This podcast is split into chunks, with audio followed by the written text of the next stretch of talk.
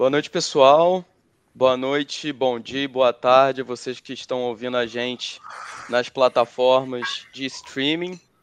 Esse aqui é mais um episódio do nosso grande podcast, Cavaleiros do Broadcast. Hoje estou iniciando os trabalhos ao lado do meu amigo Luiz Paulo, mas em breve nosso grande delegado Nésio vai adentrar aí na sala para contribuir com a nossa conversa. E tenho o grande prazer de receber hoje dois amigos meus, Marcos Vinícius e Edmilson Fernandes, que vão contribuir muito para a nossa conversa hoje sobre psicoterapia, inteligência emocional e masculinidade. É um tema bom, um tema que dá muito pano para manga.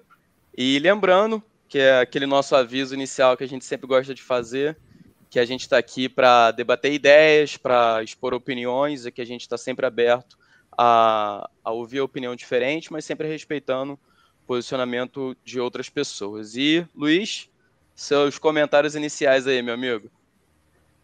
Boa noite, pessoal. Prazer, enorme satisfação estar aqui novamente nesse maravilhoso podcast. E uma satisfação grande também é, conhecer um pouco mais desse assunto. Estou bem animado aí, bem, bem animado com, com o conteúdo que a gente vai estar ouvindo hoje aí a partir desses convidados. Show, show. E aí, claro, quero deixar o espaço aberto para os meus amigos Marcos Vinícius e Edmilson. Já vou avisar para vocês que vai ser muito difícil chamar eles pelo nome, porque eu conheço esses caras há tanto tempo e eu não chamo nenhum dos dois pelo nome completo. Então, se sair um baiano no meio do negócio, saibam que vai ser esse Marcos Vinícius, ou se sair um Ed, vai ser o Edmilson. Mas, por favor, meu amigo baiano, Marcos Vinícius, se apresente aí. E aí, galera, prazer estar aqui. Sempre bom estar discutindo assuntos interessantes, ainda mais nesse mês, né, que a gente está falando tanto de cuidado da saúde masculina. É, é, um assunto que diversas vezes a gente deixa de, de conversar na psicologia, deixa de tocar em, em aspectos da saúde, porque muitas vezes, como a gente vai ver aqui, é, os próprios homens eles fogem um pouquinho de se cuidar. Então, é bom estar tá aqui, é bom rever o pessoal, na verdade, conhecer Luiz, conhecer Ed e conhecer de novo, reconhecer o meu amigo João Vitor, como a gente se conhece todas as vezes que a gente se encontra. Que lindo. Poético. Eu, eu ando meio fraco para cerveja ultimamente. Já tá chorando.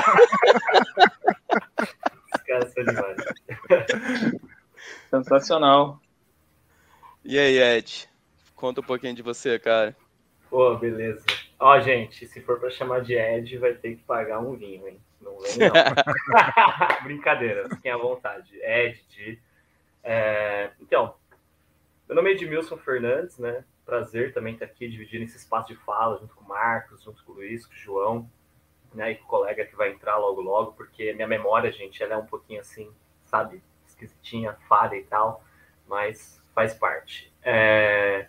Hoje eu estou vindo aqui, né, para buscar trazer uma contribuição, né, através de um olhar, né, de um olhar de ser humano, antes de tudo, é claro, né, mas também um olhar de um homem formado, né, em psicologia, mas que, para ser sincero, está cada vez mais caminhando, caminhando, caminhando, caminhando para um olhar de uma psicanálise mais específica que a lacaniana. Então, tipo, vou estar falando um pouquinho assim da, pelo olhar da psicologia, minha leitura da psicologia, claro, não estou aqui falando sobre a psicologia em si, não estou falando sobre o que todo mundo acha da psicologia, mas o que eu, como eu interpreto, né, e bastante também da psicanálise.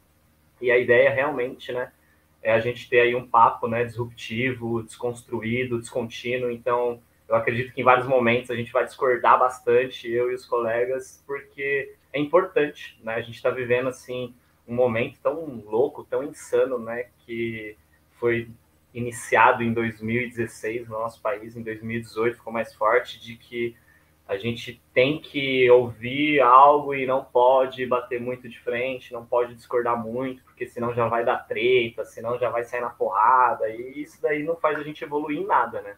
A gente precisa mesmo, né, ir por um caminho onde o pensamento e a palavra ela tem muito mais força do que a porrada e o tiro na cara ou né, a arminha na mão e essas coisas, né? Vamos preservar a vida de homens, de mulheres, de crianças e eu acredito que o diálogo é o melhor caminho, né, para a gente fazer isso. Bora! Bora. Eu quero reforçar a mensagem que o, que o Baiano falou no começo, Marcos Vinícius, de que é meio, o novembro, novembro azul, então não é só sobre câncer de próstata também, é sobre saúde mental do homem. Então, essa é uma questão importante. Vocês estão me ouvindo? Opa, estamos ouvindo sim. É, bom, eu acho que o João travou um pouquinho. Acho, que, acho que ele está voltando agora. A gente a estava ouvindo você até você falar, estão me ouvindo. Aí travou um pouquinho. Caramba, sumiu tudo aqui. Bom, enfim. É, é sobre isso, é sobre falar de saúde, saúde mental do homem, um tema que é, não sei porquê, quero debater com vocês que a gente foge tanto, digo nós homens, porque a gente não, não toca nesses assuntos, quais são as razões, quais são as opiniões dos meus colegas que são, são psicólogos. Então, eu queria começar essa conversa com algum, alguns dados que, para mim, são, são muito alarmantes é, falando como homem e falando também como uma pessoa preocupada com, com a saúde da, da população. Então, é, segundo algumas pesquisas, são diversas fontes, 83% das vítimas de homicídios no Brasil são homens. Os homens no Brasil se suicidam quatro vezes mais do que as mulheres. Na média mundial são duas vezes, mas no Brasil são quatro vezes. 17% dos homens lidam com, com algum nível de dependência de álcool. 82% da população de rua e 95% da população prisional são homens.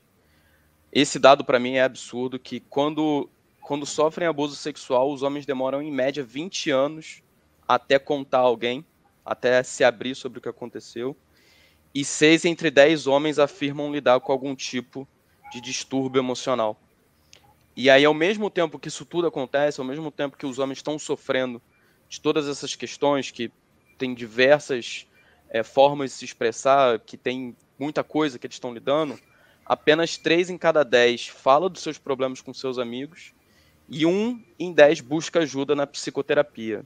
E assim, sem querer entrar no mérito de qual abordagem essa, esse homem pode entrar, eles não estão buscando ajuda. Então eu queria iniciar essa, essa conversa perguntando por que, que nós, homens, não nos abrimos e por que, que nós não buscamos ajuda com um profissional de, de saúde mental? Essa é a pergunta do século. Essa...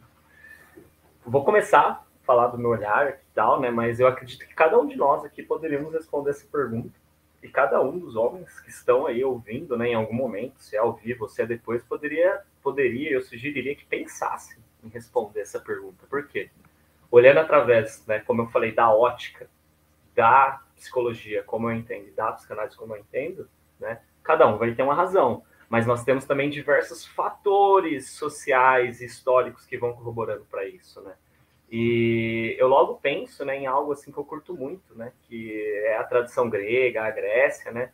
Que desde esse movimento tão antigo de organização social, a gente já tem ali, né, no Homero, contando todos aqueles mitos, contando todas aquelas histórias, né? Nós já temos já os heróis, né? E os heróis, eles são os caras assim fodões, né? Então Aquiles, tipo, mano, cara, tipo forte, tal, Ulisses, um cara inteligente e toda aquela galera. E esses homens, eles realmente nunca tinham assim, né, tipo, essa de pedir ajuda, né? Eles enfrentavam até os deuses, né? Imagina as dores, imagina, né, o sofrimento. Então, assim, essa tradição, né, de virilidade, né, essa ideia, né, inclusive nas minhas pesquisas, né, quando eu comecei a fazer algumas pesquisas para vir falar aqui, eu fui descobrir que o termo masculinidade nem está tão preso assim na linha da história a longa data, mas o termo virilidade, sim, como aquele homem completo, aquele homem que não se sente incapaz de nada, aquele homem que se coloca mesmo como completude, e o feminino, ou até mesmo algo que não seja esse homem, sendo considerado né, aquilo que precisa, aquilo que ainda falta, aquilo que ainda não tem. Então, na minha concepção, essa ideia né, de virilidade, de potência, né, ela está muito forte, né, ela está muito forte. E também rola muito né, essa questão da ideia de que procurar terapia é coisa para gente louca, né? E assim, eu tenho medo de gente normal, porque, meu, isso é louco. É, a galera tem medo de gente louca, tenho medo de gente normal. As pessoas normais elas me deixam tão encucadas. Eu falo, meu, como que dá pra ser normal nesse mundo? Esse mundo é muito louco. Tipo, sei lá, tá estranho, né? Então, assim, rola muito essa parada, né? Então, agora eu vou falar de mim. Já trouxe esse contexto, vou falar do Edmilson. Como que foi difícil para mim quando eu tive, né, que procurar psicoterapia, quando eu fui atrás da psicoterapia? Meu, foi muito difícil, cara, tipo, ir para psicoterapia, mesmo sendo estudante de psicologia, porque de todas as formas eu tentava negar para mim que eu precisava de ajuda de alguém, né? Então, ter alguém para pensar as minhas questões, eu achava isso assim uma puta afronta, sabe? Como que alguém vai pensar melhor do que eu as minhas questões, né? Porque eu ainda achava que eu ia chegar lá, mesmo sendo estudante de psicologia, e que alguém ia falar alguma coisa e tal, ah, faz assim, faz assado.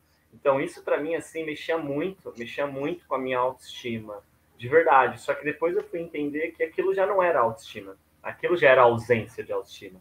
Eu estar preocupado, né, do que aquele terapeuta, sendo ele ou ela, de como ele ia perceber a minha situação de vida, de o que ele ia pensar de mim, do que ele poderia achar de mim, né? Depois de muito tempo, só que eu fui perceber que isso já era uma ausência de autoestima em mim, a preocupação forte assim no outro, sabe? Eu não conseguia olhar para mim, né? Então eu achava que eu estava me priorizando, mas na verdade não. Eu estava tentando priorizar uma imagem fantástica, fantasiada que eu achava que as pessoas me viam de uma forma específica e eu não queria que elas deixassem de me ver daquela forma. Quando eu descobri que as pessoas me viam da forma que elas me viam, tipo, cada uma a sua maneira, eu falei, nossa, o que, que eu fiz, meu? Por que, que eu fiquei tanto tempo né, nessa vibe? Então, assim, tem muitos medos, né, que nos atravessam, tem muitas questões. Acho que a gente poderia ficar assim horas e horas falando, mas eu acredito que seria interessante cada um aqui compartilhar, né, para a gente ver a diversidade de possibilidades que tem. uma coisa muito presente, né? nem, nem falando muito na, na questão pessoal ainda, mas se você parar para pensar, gente, isso até que senso comum um pouco. A gente tem uma sociedade que fala para o homem que ele tem que ser forte, como, como o Ed falou, mas a gente também tem a cultura de dizer que se cuidar é frescura. Né? Se, se você lembrar no Brasil, a gente tem que ter campanha para a galera lavar o pinto. Surreal. Tem uma quantidade de homens, eu não sei exatamente, eu acho, menos de 100, mas mais de 50 com certeza, de homens que perdem o pênis porque por causa de falta de higiene no Brasil anualmente. Então, esse absurdo perpassa e vai muito além do que de saúde mental, assim. Homens não têm o cuidado com a saúde e mesmo nós que ainda assim, por exemplo, eu sou, eu tenho doutorado em psicologia, neurociências, sou psicólogo, sou terapeuta, faço minha terapia, mas aí é, mas marco oftalmologista. Não. né? E aí, mas se marca um oftalmologista, a gente compara assim e fala, pô, eu vou daqui a pouco, aí não vai. Marca um exame de um exame é, outro, a gente fala, não, não, tá de boa. Então, o homem ainda tem a, a, a característica de, de, de postergar essas coisas. Eu vou contar uma historinha rápida, se vocês me permitirem. Acho que João, João sabe dessa história, mas em, dois, em 2011, 2011, foi 2011 eu fui diagnosticado com melanoma. Eu fui diagnosticado com melanoma e foi no ano que eu passei no mestrado para psicobio, onde eu conheci João. E eu só hoje estou aqui, por exemplo, porque foi uma namorada na época que viu a, a, a pintinha ali e ela sinalizou: olha, tem isso aqui. Ah, beleza. Daqui a pouco eu vejo. Eu, se eu tivesse no momento em Salvador, estudando para a prova, finalizando o curso, talvez eu levasse muito tempo para olhar isso.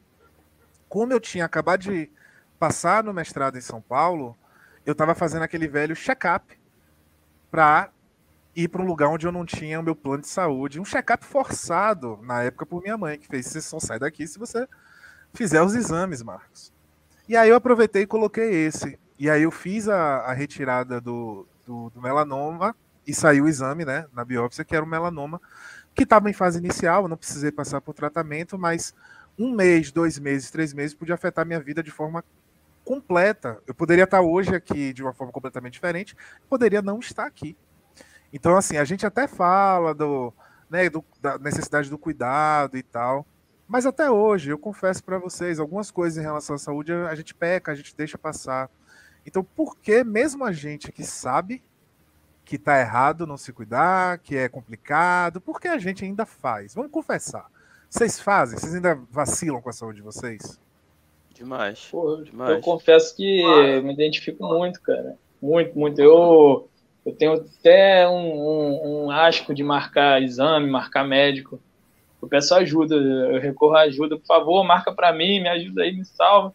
E aí, marca um horário lá e eu vou, mas é, é muito difícil, cara. É. Então é muito além da questão racional, sabe? Não é só uma questão do que a gente pensa ou visualiza sobre, sobre nós mesmos, sobre os indivíduos. Vai para um lado é, quase emocional, que aí soma muito com o que a Ed está falando, de, de realmente a aversão ao cuidado, e que, felizmente, isso está melhorando, as pessoas estão começando a se cuidar mais, mas é incrível a quantidade de homem que você precisa praticamente jogar dentro de uma clínica para o cara começar a se cuidar. E daí a gente fala de outras coisas, a gente fala de questão de saúde de cerveja, de comida, né, de se cuidar em relação a cigarro.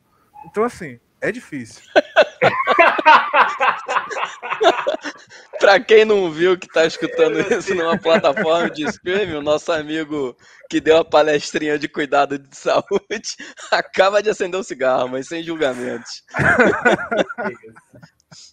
Mas, mas é, o que eu acho interessante e que conecta muito ao que o Ed falou é que existe essa versão do homem em buscar a, o, a, a, ajuda de um profissional de saúde, que fica ainda mais complicado quando você tem a ideia de que ajuda psicológica é coisa de maluco, é coisa de quem tem transtorno mental. Então, a busca por ajuda é, para a saúde mental é ainda mais difícil. Então, um homem se abrir, falar do que está sentindo, buscar uma ajuda de um terapeuta é, é mais difícil do que aprender a lavar o pinto. Não, e muito homem. Ó, eu sou de Salvador, vocês bem sabem. É, João já falou. E Salvador é uma cidade extremamente machista, uma cidade extremamente é, racista. E, e, tem diversas críticas a Salvador, apesar de eu amar Salvador, tem essas críticas. Aqui em Salvador, o cuidado com a saúde mental é visto primeiro como frescura. Então, tem ali também um traço fortíssimo de homofobia, por exemplo. Quem se cuida dessa forma, você se cuida demais, você é fresco. Sabe? Você não é homem. Então, isso também é complicado, né? Esse nível outro. Sim. É e o quanto que a gente aprende isso desde pequeno, né?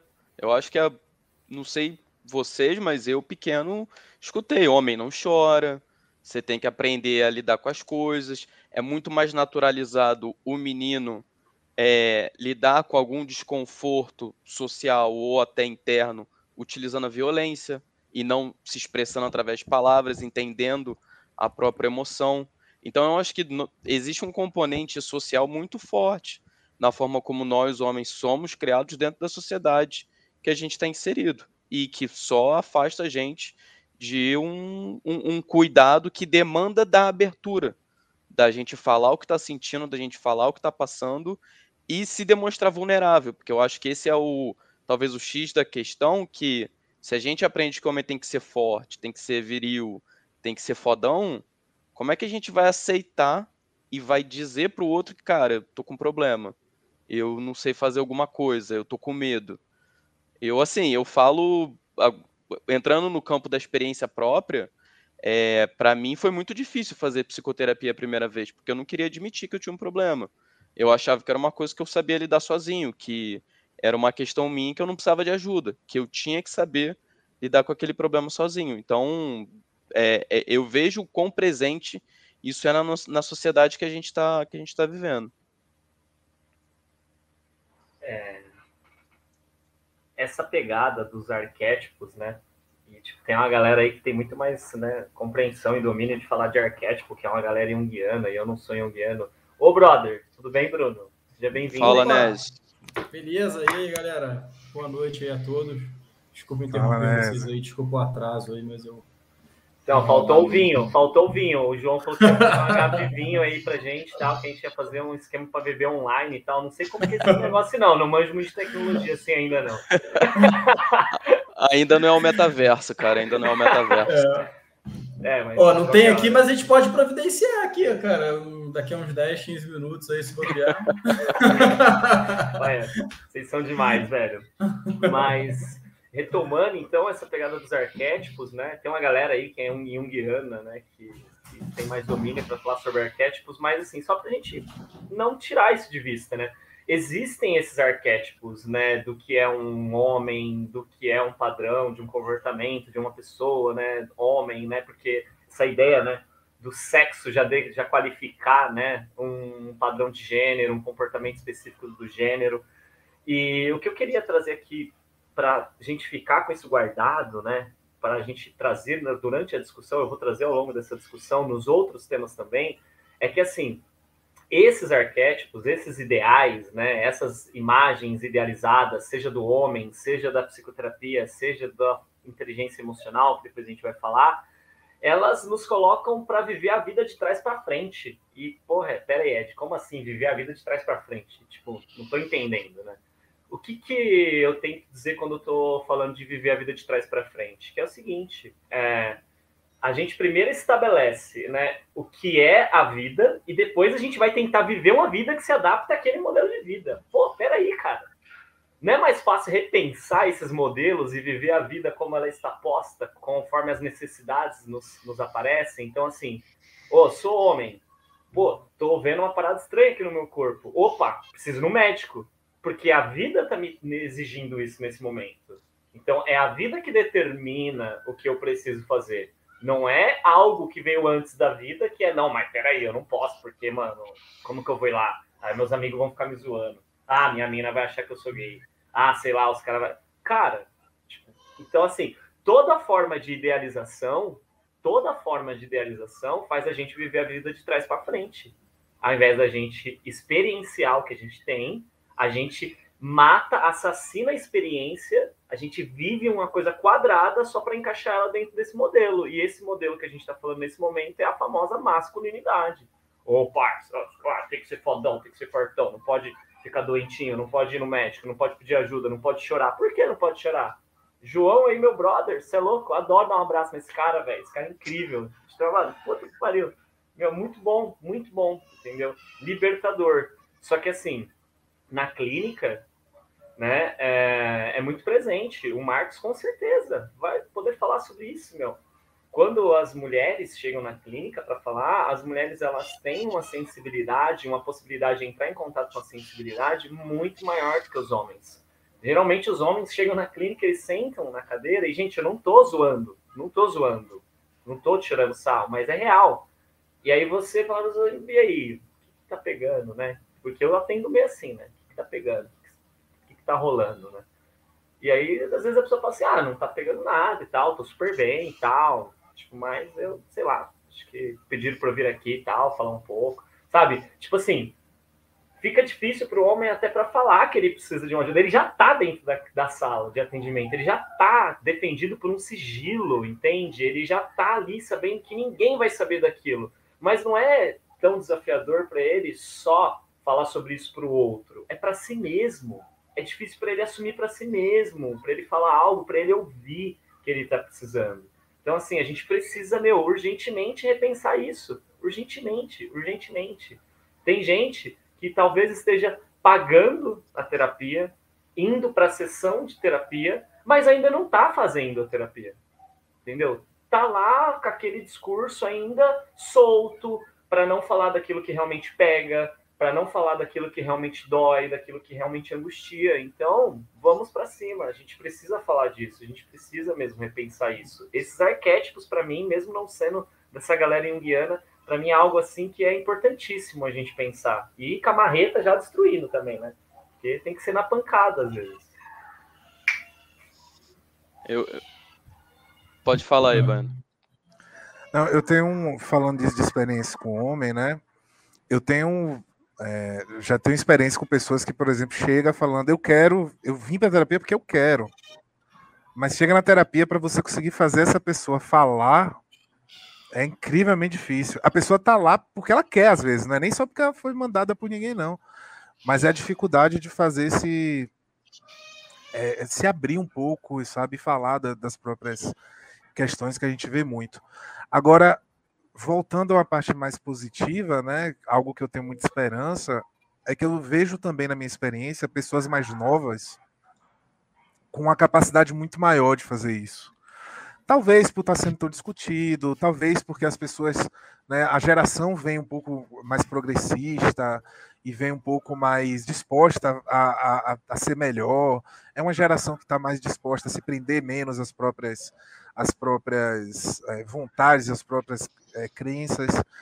E eu acho isso muito legal, quanto as pessoas mais novas com que eu tenho experiência atendendo ou orientando, qualquer coisa do tipo, elas são muito, muito, muito, muito mais dispostas a falar da, de si mesmas, de repensar a si mesmas, de se cuidar, às vezes com algumas dificuldades emocionais, porque infelizmente a, a cultura ainda não não deu tempo para mudar com essa força toda, mas eu tenho muita, eu tenho muita esperança de que as coisas estão melhorando, sabe? Então, isso é, por exemplo, esse podcast aqui, falar sobre isso é importante. Eu acho que é um agente de, de modificação, sabe? Um agente de mudança. Porque quanto mais a gente conseguir ter esse tipo de papo, esse tipo de assunto, é, em locais que não necessariamente dentro da academia, que eu dou aula, eu sou professor. Na academia a gente fala, mas a gente está falando para pessoas que já estão ali numa proposta semelhante. Então, quando a gente consegue abrir para outros cantos e falar, e jogar no Twitter, e jogar no, na, na, no Spotify, e, o pessoal ouvir sobre isso, acho que, que é um caminho muito interessante e que isso já está dando resultado. A minha opinião é que já está dando resultado. É. Eu acho assim, né? Eu peguei o bonde andando um pouco aí, mas eu concordo com o que o Baiano falou, né?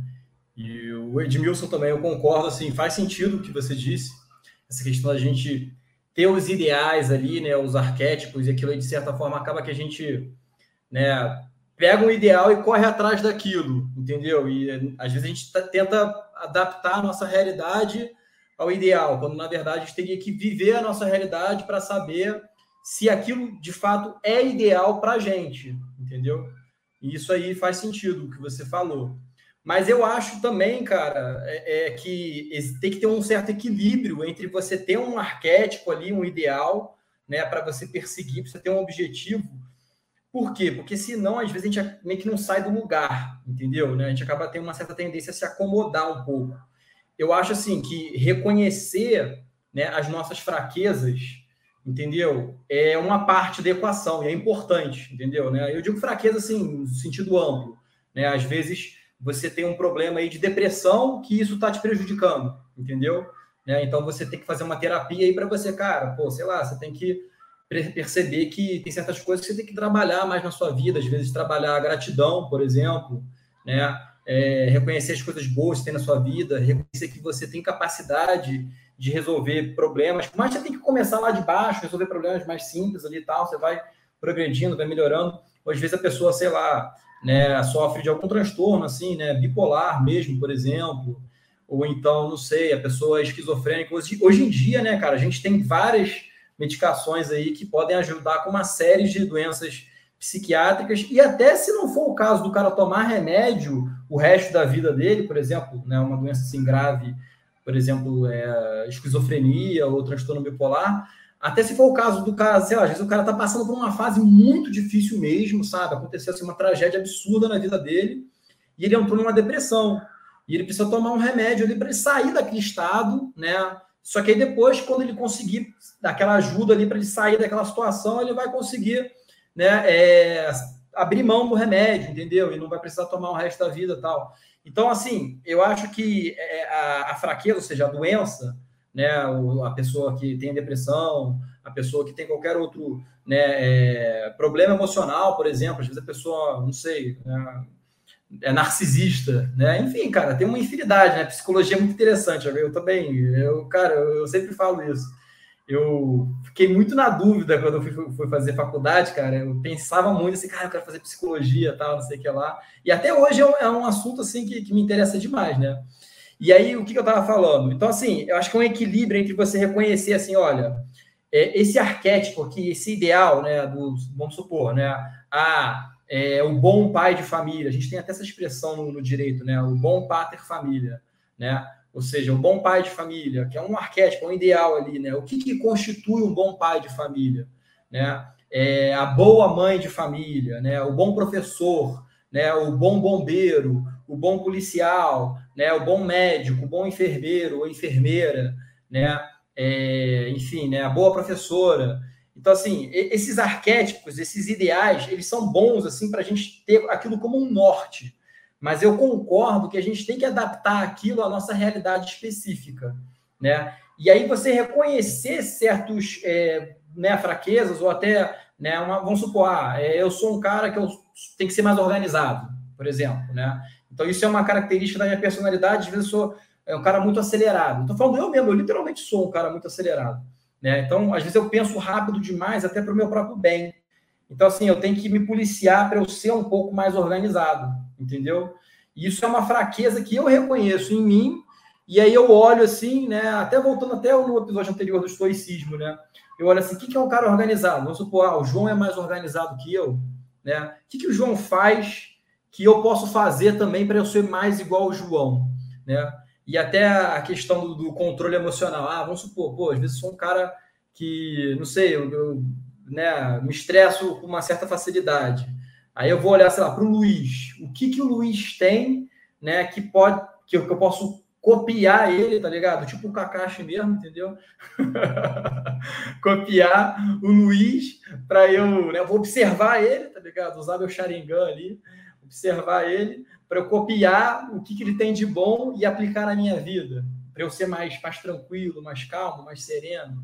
Então eu acho que é isso. Eu acho assim que é um equilíbrio entre você pegar esses ideais, pegar esses arquétipos, né? E você moldar eles à sua realidade concreta, que nem o Edmilson falou, entendeu? Né? E, e realmente, é, as duas coisas são importantes, entendeu? Se você só ficar pensando no ideal, aí você vai viver, que nem o Edmilson falou, você vai viver uma vida que não, não é a sua vida, é uma vida de fantasia que está num livro ali de super-herói, né? Agora, se você é, é, não tiver um norte e até pessoas ali para você né, ter como modelos de conduta, né, aí você fica meio perdido também. Então é um equilíbrio, né, eu uhum. acho. Não, e quando a gente fala de, assim, de arquétipo, essa, essa ideia de, de, de representação de algum comportamento ou coisa do tipo que se espraia pela cultura, tal, é legal, mas olha só. Hoje, né? Ou melhor, na sua infância, né? Quem é que você toma primeiro como um padrão né, de representação de um comportamento bem sucedido? A gente vai tomar os cuidadores, né? Então, mulher, homem, isso, isso as crianças fazem, tá, né? Então, você, as crianças olham para os adultos que consideram como é, representação da, da, do, seu, do seu gênero, né, e segue as coisas. Então, você, a gente hoje sabe, por exemplo, que os nossos pais, mães são falhos, mas quando a gente era pequeno a gente não achava isso. Então, essa mudança, olhando para os pais e mães e cuidadores e professores, essa mudança, eu acho que ela também, a partir do momento que a gente consegue fazer com que as pessoas se abram um pouquinho mais, busquem um pouco de saúde, a gente consegue fazer com as crianças que olham para elas também se preocupem mais. Eu tava. É, esses, é, esses, esses dias eu tava conversando com, com a família de meu pai, assim, né? E é uma família meio dura, uma família. É, a galera é gente boa, mas é aquela galera dura emocionalmente, sabe? Que não muita inteligência emocional, se a gente for botar um dos tópicos que a uhum. gente é, falou que ia discutir hoje. E, e, conversando com eles, eu falei, velho, vocês nunca falaram eu te amo um pro outro, cara. E aí os caras, coroas assim, eu falei, vai, fala eu te amo aí. Não, mas ele sabe que eu amo, mas fala eu te amo aí, rapaz. Não, mas fala eu te amo. E foi quase uma briga, entendeu? Quase que eu comecei uma briga na família porque eu fiquei falando, fala eu te amo. Essa é uma dificuldade muito grande dessa geração anterior. Já é um pouco. Na nossa geração, já é um pouco melhor, mas ainda tem uma galera que tem uma dificuldade muito grande. Mas a partir do momento que a gente consegue, eu vejo hoje, por exemplo, pais que chegam e falam pro filho, eu te amo, meu filho né, pequeno. E aí o menino já cresce, pô, sabendo que, pô, qual é o problema? Falei, eu te amo. Então, é, é muito desse processo, assim, né? É, eu sou cognitivista e a gente acredita muito que nós temos um sistema de crenças que guia a nossa percepção do mundo. E a maioria das crenças mais poderosas que nós temos são formadas na infância. Então, se você está lá na infância ouvindo Menino Não Chora, se você está lá na infância ouvindo Homem que é Homem é, bate de volta, uma coisa assim, né? Aquelas coisas que a gente até ouvia quando era pequeno, ouvi também, todo mundo ouviu. É, eu me lembro uma vez meu pai no colégio, dois meninos começaram a brigar e meu pai virou e fez assim: Tá vendo, filho? Aquele menino chamou a mãe, xingou a mãe do outro, aí ele foi lá e deu porrada para saber como é que faz. Eu olhei e fiz, ah, aprendi. Então, olha o tipo de coisa. Meu pai é uma pessoa maravilhosa, mas ele foi criado assim. Eu fui criado assim, mas eu já quebro esse, esse, essa, esse tipo de comportamento caso eu vá falar com uma criança mais nova. E a gente espera, a expectativa é que as coisas vão melhorando. Né? Eu acho que tem tudo para melhorar se a gente permanecer nessa quebra, desse tipo de crença progressista, né? Uma ideia progressista. Sim. Eu acho que uma questão também para agregar a essa ideia de, de ideais é que a gente também vive uma realidade de rede social e que a rede social cria ideais que são totalmente disfuncionais. Eu fiz um exercício bem bem básico assim, joguei homem no Instagram ali para ver o que, que aparecia de página. E aí aparecia aquelas páginas tipo assim, homem, homem ideal, homem viril. E assim, de, de, de alpha três life. É, de, é, alfa, não, é isso aí, a discussão alfa, beta, e agora tem até um outro aí que eu acho que é Sigma. Sigma, tem o Sigma. Isso. É. E de três em cada, de dois em cada três posts era uma foto daquele Thomas Shelby do Peak Blinders que é uma série muito maneira, mas que pega um ideal desse, como esse cara fosse o homem ideal. A idealização do homem é ele, que é um cara que, cara, pratica violência do momento que acorda, do momento que, que dorme, que tem dependência de álcool, que é totalmente fechado emocionalmente. Então, eu, eu concordo muito com o que você diz, Nésio, de é importante termos um norte na vida, é importante Sim. termos é, orientações, e ideias do que pode ser bom para nós. Só que a gente também está cercado de visões de mundo que são completamente disfuncionais, cara. Que se a gente abraça aquilo ali assim como a verdade, como se a gente não faz esse trabalho que o Marcos falou de se desconstruir, de se questionar e de ver o quanto que aquilo faz bem pra gente, a gente acaba se fudendo. E lembrando que a gente vive numa sociedade capitalista que você uhum. falar que trabalha, isso assim, eu digo da minha experiência morando em São Paulo. Aqui em São Paulo, você falar que trabalha 16 horas por dia é motivo de, de orgulho. A galera bate palma, fala, pô, tu é foda. E, cara, tá todo mundo aí com síndrome de burnout, se fudendo.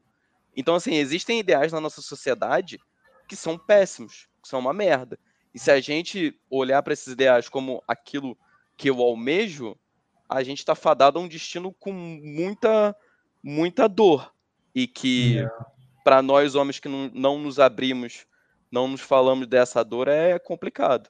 E aí, fazendo aqui a conexão com, com outro assunto que a gente quer, quer, quer trazer aqui é, para o debate, um componente muito importante de você é, começar a desconstruir isso é você, em primeiro lugar, saber reconhecer suas emoções, que é uma coisa que muito homem não sabe fazer. O reconhecimento das emoções é um dos componentes da inteligência emocional.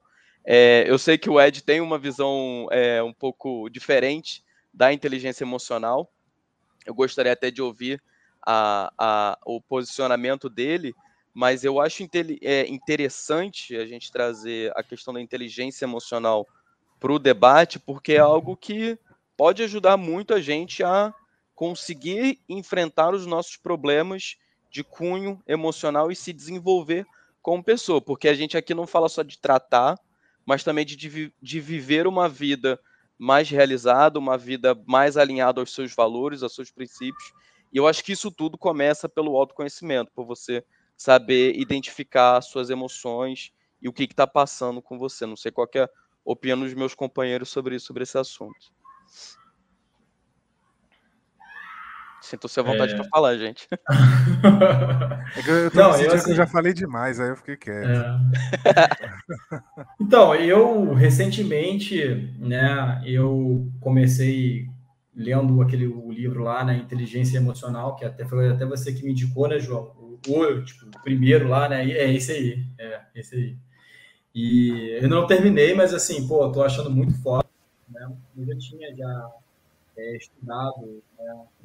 Teve até um curso que eu tive na, pela Academia de Polícia, não foi na Academia de Polícia para me formar, né? Foi um curso de é, aperfeiçoamento é, né, ao longo né, da minha carreira como delegado, então a gente fez um curso de aperfeiçoamento ali. E uma das matérias, inclusive, foi inteligência emocional. Que legal. É. Pô, e, cara, é, é muito importante, porque assim, né, é, um exemplo assim, que me, me marcou muito, né? Cara, a depender da situação que você estiver, cara, a raiva ela pode ser útil, entendeu? Né? Então, assim, agressividade, tipo, um cara tá tentando te matar, meu irmão, pô, tem que saber, meu irmão, agora é a hora de eu, meu irmão, ir com tudo para ele matar ele também, entendeu? Porque se ele não me matar, quer dizer, se eu não matar ele, ele que vai me matar, né? Uhum. Então, assim, né? Agora também, pô, às vezes, cara, a raiva ou, enfim, ansiedade, ela pode te atrapalhar e, pô, né, muito, e muito, e muito. Então, assim, você saber reconhecer, né, é, até para um policial, né, você saber avaliar né, as suas emoções, saber assim, cara, hoje eu estou ansioso e eu estou ansioso por causa disso. Né? Hoje eu estou com raiva e eu estou com raiva por causa disso. Hoje eu estou triste e eu estou triste por causa disso. Entendeu? Então, isso é uma ferramenta assim, extremamente útil, extremamente útil. Não só para policial, mas para qualquer ser humano, sabe? É um negócio assim uhum. que né, é uma forma mesmo totalmente diferente de você viver a sua vida. E é, é algo que dá para você treinar, né, cara? Você treinar, né? Assim, se colocar ali, né? É, uma, uma outra. Eu já tinha lido sobre isso também naquele livro lá, O Poder do Agora, tá ligado? Sabe, do Eckhart Tolle, já ouviu falar? Muito interessante, né? Que você né, observa a mente que pensa, né? Ou seja, você se coloca ali como um terceiro imparcial ali e você fala assim, cara, eu não sou a minha mente, eu sou algo, né? A minha mente é só uma parte do que é o eu como um todo. Né? Então, uhum. é, deixa eu observar, né? deixa eu dar um passo para trás aqui né? e olhar o que, que é isso, esse ser aqui que está pensando, que está sentindo isso aqui, por que, que ele está pensando isso, por que, que ele está sentindo isso. E é muito útil, cara, é muito útil você. Né? Quem fala muito isso também, cara, é o Jocko Willink, tá ligado? Ele chama de detach, tá ligado? Ou seja, né, você se desvincular daquela situação, né, observar como um terceiro imparcial, você não é né, aquela pessoa lá, você está olhando você de, de, cima, olhando a sua emoção, né, sem julgar, tal, você olhar ali e você fala assim, pô, né, por que, que eu estou pensando assim? Por que, que o Bruno está pensando dessa forma? Né, por que, que ele está sentindo aquilo? E aí você vai treinando, vai treinando, vai treinando, e, pô, uma ferramenta que é essencial para isso é o diário, né, cara? Porra, o diário, eu, pelo menos, assim, eu sinto que, sabe, desde esse hábito, cara, eu já tenho ele há alguns anos e, e veio se fortalecendo já, né, é, já tem o quê? Uns dois anos aí que eu tô muito raro, muito raro eu passar um dia aí sem, sem anotar no meu diário, entendeu? Tipo, eu tô me sentindo assim por causa disso e disso e disso, né? E, cara, é uma prática ali que você vai, vai melhorando, entendeu? E dá para treinar. É qualquer, você treina, né? Qualquer é. coisa. isso é uma coisa. Onésio, rapaz, é, tem uma coisa que eu acho muito interessante, né? Isso que você está falando, emoção. Emoção, eu dou aula de emoção para os meus alunos de psicologia.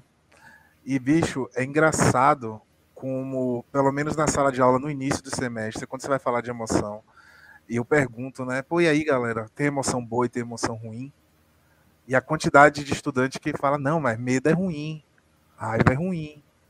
Então, olha, tudo bem, tá todo mundo no início do curso, mas a gente tem uma visão muito negativa dessa, de algumas emoções. E, e a gente está aqui hoje porque a gente tem medo, certo? Uma pessoa sem medo nenhum é uma pessoa que se coloca em risco.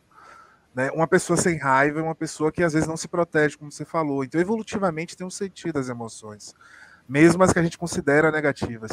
Claro, exacerbando, atrapalhando a nossa vida, aí começa a ficar complicado. Mas até a alegria demais é complicado se a gente não consegue é, se controlar e saber que alguns, há momentos e há momentos. E às vezes abraçar a tristeza. Então, uma das coisas mais interessantes que eu acho na, na minha experiência clínica, Ed vai, acho que vai falar disso também, é, uma das coisas que eu mais gosto de fazer é de ajudar a pessoa, em primeiro lugar, a identificar a emoção, cara. A quantidade de gente, e, eu, e isso, isso eu vejo muito mais em homem também, que tem uma dificuldade de saber o que é medo e saber o que é raiva, e diferenciar o que é medo e o que é raiva. É. Sabe? A pessoa é, é difícil mesmo, cara. Eu vou te falar é. assim que. É. é. Agora ah, que você falou aconteceu alguma coisa, eu fiquei com raiva, é. fiquei com raiva e fiz. Foi raiva mesmo que você ficou? É um trabalho tão difícil você falar. É, velho. Não, é, eu tava meio com medo da minha família, ficar tal, tal. Entende? Identificar as emoções, separar elas já é um trabalho tão difícil, às vezes, pra gente conseguir ainda chegar no passo à frente que a gente consegue, mas com muito trabalho, velho, é muito trabalho, porque a gente não aprende socialmente a, a manejar nossas emoções, não. Nós não somos socialmente reforçados mesmo a, a, homens, que eu digo mais assim, né? Nós não somos, que, foi, que é o que foi o que Ed falou até no início. Não somos muito reforçados a, a aprender sobre nossas emoções, a manejar elas, a saber quando usar. Mas é isso. Acho que Ed tem muito para falar sobre isso também, assim. Ó, galera, o João já me conhece, eu vou pegar aqui vários pontos, eu vou começar a tentar construir uma teia, né? É, vou pegar lá o Thomas Shelby, então aquela imagem que é um arquétipo, que é um ideal para falar então de inteligência emocional e qual é a minha crítica.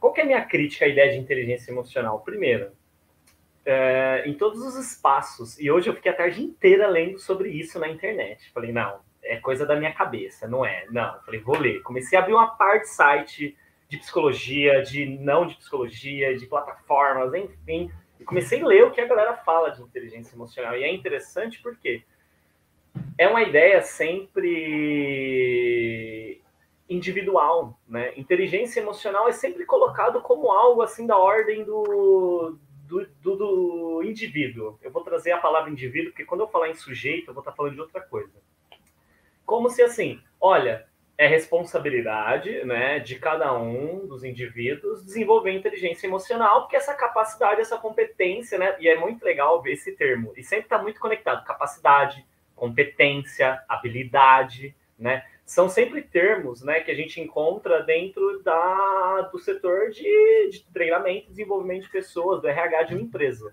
né? Então, é uma ideia, né?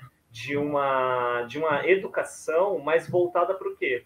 Para o rendimento mesmo, para a produtividade. E esse termo de inteligência emocional, essa ideia de inteligência emocional, inclusive, ela veio ficando cada vez mais forte conforme né, o capitalismo. Né? E sim, gente, eu vou falar aqui um pouco de política e tal, porque não tem como pensar saúde mental, pensar saúde do homem sem pensar política e sem pensar economia, porque é impossível. A gente vive o dia a dia da política e da economia na pele conforme o capitalismo vai precisando cada vez mais, né, explorar o sujeito e coloca esse sujeito no limite, como o João falou, de trabalhar 16 horas por dia. E aí, hoje em dia, a gente tem um jargão aqui em São Paulo que o João deve saber, que a galera é contratada pelo LinkedIn, mas é demitida pelo Facebook. Né? Então, a galera é contratada pela experiência, pela competência técnica, mas é demitida pelo comportamento. Né? Então, começa a surgir aí né, uma necessidade de trabalhar essas habilidades desse sujeito, mas com um único foco, a produtividade dele no ambiente de trabalho, entendeu? Ele precisa render bem com pessoas diferentes, ele precisa saber lidar com pessoas diferentes.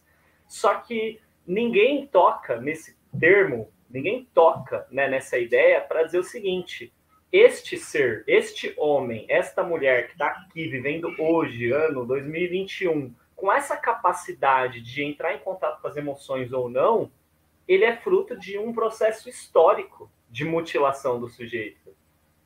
Ele ninguém coloca isso em pauta, entende? Que para a gente falar de inteligência emocional, a gente vai ter que falar de reforma, entendeu? Reforma o quê? Reforma econômica, reforma tributária, que as pessoas vão ter que ter dignidade para comer, para viver, entendeu? Para aquele cara que mora na periferia e o filho dele passa fome, que a filha dele passa fome, que eles não precisem mais passar fome, para que eles possam ir para a escola, para que eles possam aprender a ler, para que eles possam aprender a se relacionar com outras crianças e, em sociedade, entrar em contato com a raiva dele, com a tristeza, para poder nomear isso, para poder viver isso, para ele poder pensar na aula dele de sociologia, entendeu? Na aula dele de filosofia, que existem sim esses padrões, que existem fatores históricos que construíram esses padrões, né? Então, quando ele falou do Thomas Shelby, né, e Nésio, eu concordo contigo que a gente tem alguns nortes, é importante, mas só que assim, É, esses arquétipos específicos que eu citei, eu gostaria de ressaltar. O arquétipo da masculinidade, esse ideal da masculinidade, ele só causa danos. Não só no homem, porque é um dano auto-infligido no homem. O, do, o homem se inflige um dano quando ele não procura ajuda,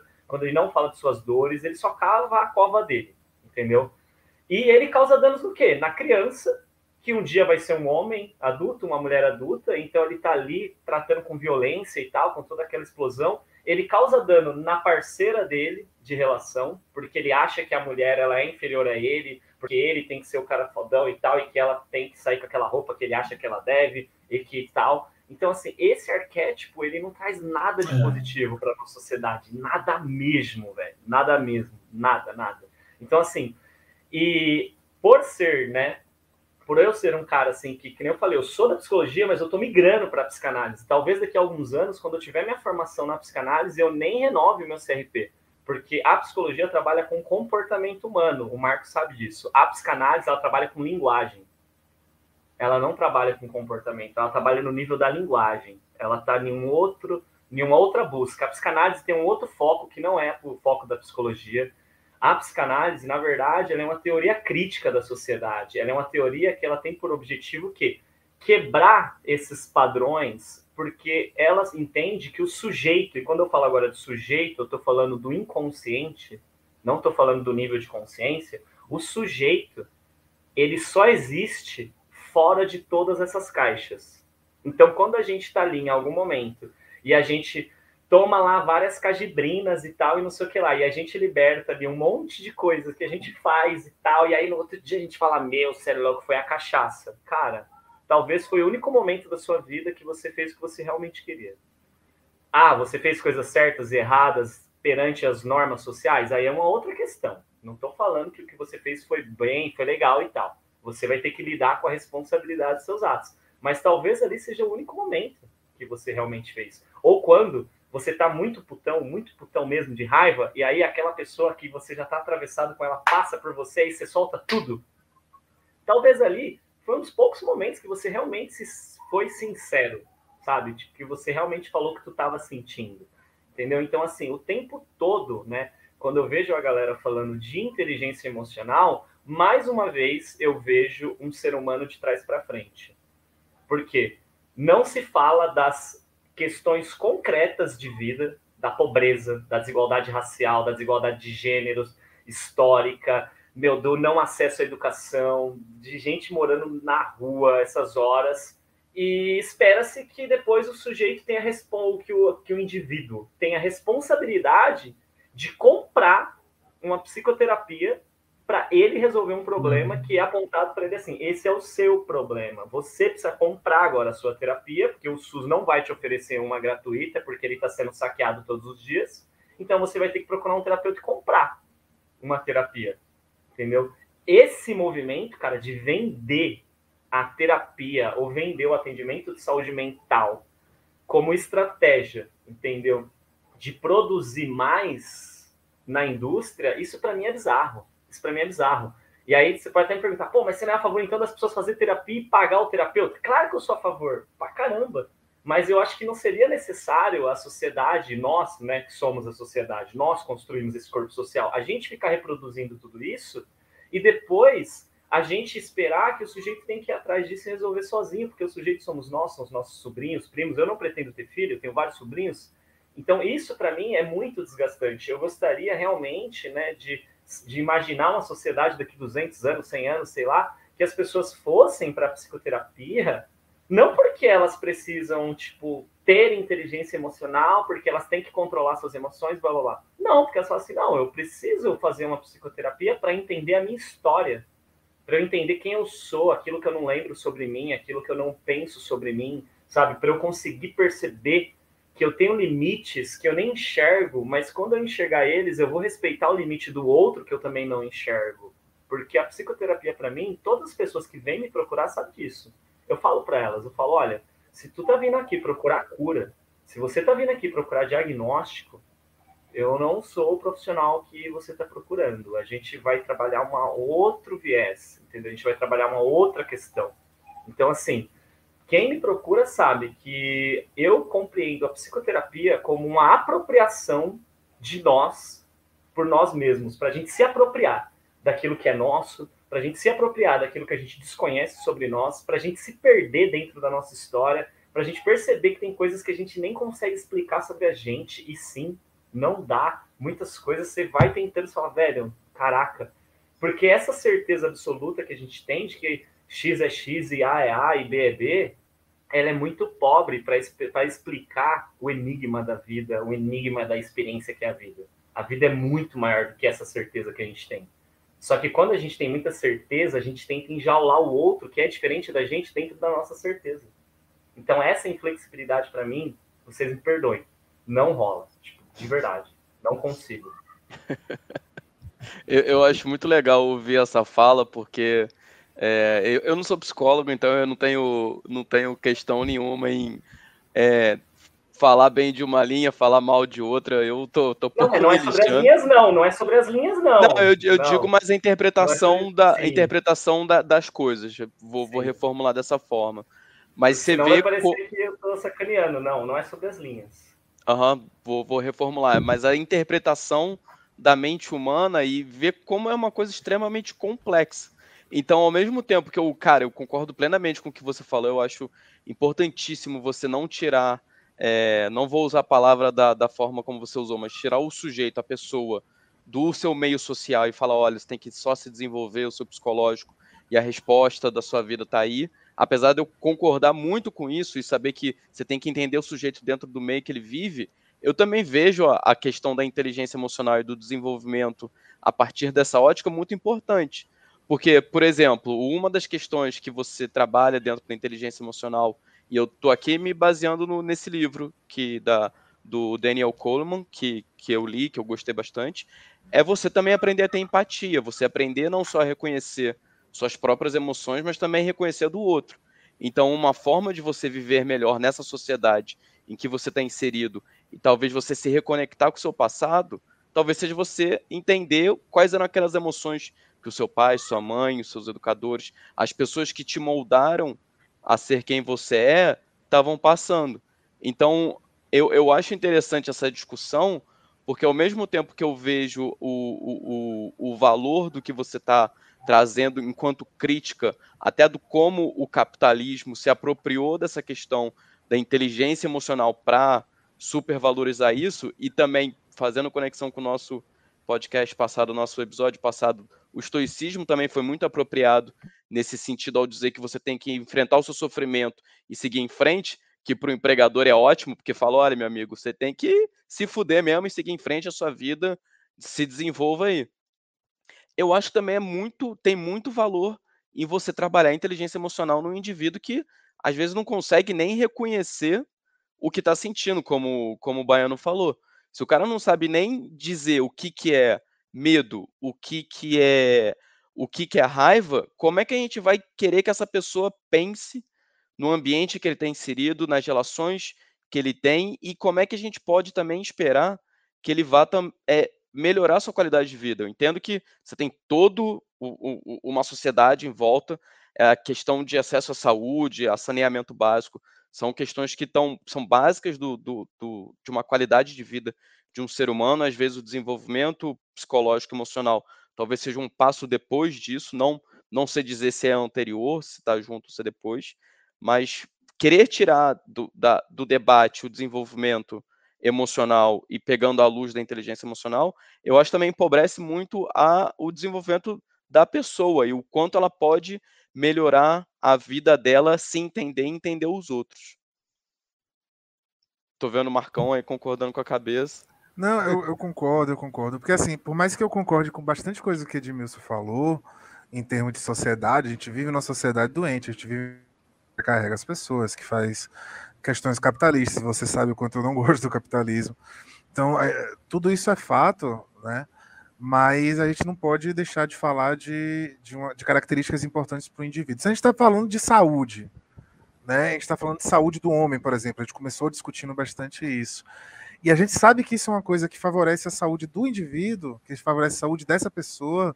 E a gente está falando tanto, vá buscar ajuda, vá ver o que está acontecendo com você. A gente precisa entender a importância, né? E isso é muito importante para a sociedade também, no social. Pessoas, quando elas estão com, sabendo diferenciar essas emoções, entender de onde elas vêm, sabendo é, manejar melhor os próprios sentimentos que elas têm. E digo manejar não num sentido ruim, mas manejar assim, olha, eu estou precisando lidar com isso. Essas pessoas elas também devolvem melhor para a sociedade, por exemplo. Pessoas que estouram fácil, vamos dizer, é, pegando o Dinésio aí, né? Um exemplo que Nésio deu de policial. A gente sabe que. Gente, eu fiz alguns trabalhos com policiais nos últimos anos, e a gente sabe que é uma, uma classe que passa por diversos é, problemas. É uma, é uma, área que é uma máquina de moer gente ali. As pessoas entram e elas saem destruídas emocionalmente, sabe, velho?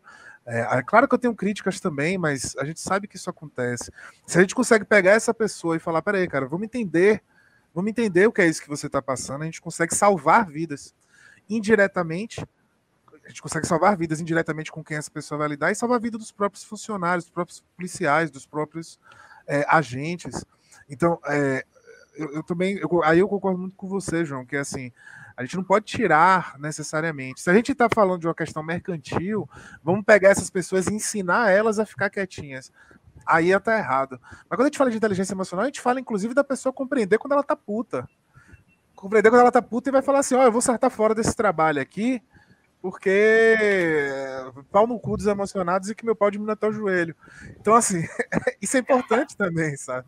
Para a pessoa entender a, a, a, a, raiva que ela está passando e pode não ser produtiva para o capitalismo, mas a gente está se preocupando com a pessoa, né? Foi mal, baixou o baiano aqui mais forte. é. é... Vai, eu, eu, eu, concordo. É, então, assim, eu concordo é, que realmente, eu, né, até entrando um pouquinho na questão política aí, é, vocês levantaram questões muito interessantes, né, o Ed e o João também. É, e eu, eu acho que até o discurso de vocês se completa de certa forma, porque eu concordo com você, Ed, porque tem muita gente até que pô, tem condição de contratar um psicólogo, que tem condição, né? De buscar, né, enfim, uma terapia, buscando ali um aprimoramento pessoal, e não faz. Né? E, muito homem também, entendeu? Então, assim, a pessoa, né, às vezes o cara é rico, às vezes o cara né, é classe média, classe média alta, enfim, que seja, e o cara não procura terapia, porque o cara acha que ele, sabe, não precisa de ajuda, porque ele é foda, porque ele é isso, porque ele é aquilo. E tem realmente né, esses arquétipos aí, ideais aí, masculinos aí de né? Ah, eu sou fodão, eu sou quem manda nessa porra sou eu, não sei o que lá, eu sou o macho, o alfa, o caralho, não sei o que. Isso aí, cara, realmente pode ser muito prejudicial para a sociedade, sim. Eu acho que né, um, um, arquétipo bom, assim, eu acho que tem arquétipos maus, assim, modelos de conduta errados, né? É, e tem modelos de conduta bom. Outro dia eu estava assistindo um vídeo aí, só fazendo um adendo aqui, um modelo de conduta maneiro é o Aragorn, cara, tá ligado? Né, do Senhor dos Anéis. Porque ele é aquele cara que na hora que tem que ser o guerreiro ali, essa coisa, ser foda e lutar e o caralho ser o líder, ele é o líder, entendeu? Ele é foda, macho, bravo, né, corajoso, forte. Só que na hora que ele tem que ser tranquilo, tal, cuidar das crianças ali, cuidar das mulheres e tudo mais, ser aquele cara mais relax, ele consegue ser mais relax. Então, é, é um, um, arquétipo bom. Então, por exemplo, o arquétipo escroto, né? Por exemplo, o Kratos. O Boromir. Aquele... É, é, o Boromir, o Boromir também, né? Agora o Kratos, pô, aquele maluco todo fechado emocionalmente, tá ligado? Porra, né? É um, é um arquétipo meio, meio, meio escroto mesmo. Então, o Gollum, o Gollum.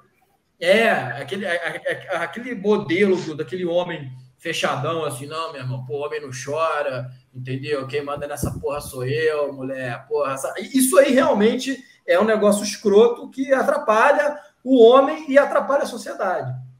Mas, assim, é, eu concordo também que antes da gente né, é, ter bem trabalhado essa questão da inteligência emocional para utilizar como uma ferramenta de trabalho, utilizar como uma ferramenta para produtividade, né? A gente tem que ter um mínimo existencial ali, que nem você falou, né? E aí eu até quando o João estava falando, eu pensei, passa tudo por, vamos supor, se a gente tivesse uma educação pública, né, fundamental, integral ali de qualidade. E uma das matérias, por exemplo, poderia ser trabalhar com as crianças desde pequeno, entendeu? Ensinar, olha só, você tem que ter empatia, você tem que entender, se colocar no lugar do outro.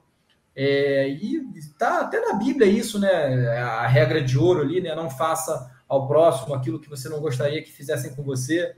Né? Amai-vos uns aos outros como eu vos amei. Então, assim, Jesus também é um arquétipo, né? É, um ideal bom ali para a gente né, pensar, pô, o que Jesus faria, entendeu? Então, é, são, são bons ideais. Emocional, não, viu? Deus.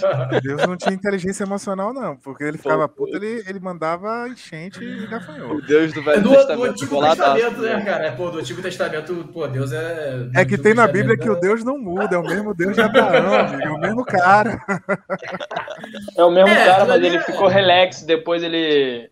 É história... Ele começou a ver a vida de outro jeito, entendeu? Ele deve ter tido um momento ali de psicanálise, conversaram com ele e falaram, ó. Oh, tu tá pegando pesado, cara. Vamos pegar mais leve aí.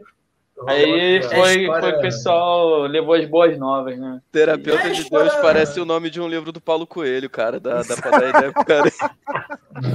É a história, é... é a história da, da, da, nossa cultura ali, judaico-cristã ocidental ali, né? Aí foi acompanhando naquela época, é, lá, pô, na época de Abraão era totalmente diferente, né? Mas enfim, então é isso. Eu acho assim que às vezes né? Realmente, eu concordo com o que o Ed falou. Né? É, o capitalismo ele traz uma série de problemas, com certeza. Né? Eu, particularmente, ainda acho que é o melhor sistema que tem no momento. Né? Mas eu concordo que a gente precisa sim de um mínimo existencial, entendeu? Não adianta você querer né, é, explicar para um cara que, é, é, enfim, é paupérrimo, não tem saneamento básico, não tem, às vezes, né, café da manhã, almoço e janta, você querer falar para o cara, olha, é o seguinte, cara, tu tem que fazer aqui um, um networking aqui na tua empresa para você ter inteligência emocional, para você saber lidar com aquela pessoa que é mais impulsiva e você também saber, entendeu, né? Então, isso eu concordo.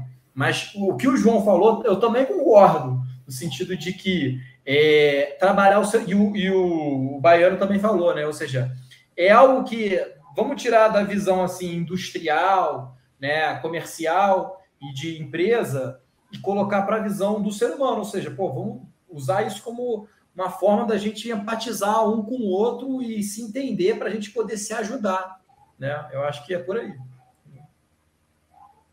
E o Luiz? Eu, eu, eu queria só falar uma coisa, que na verdade, desde o início, quando a gente estava conversando, já ia puxar, eu acho que surgiu novamente a oportunidade.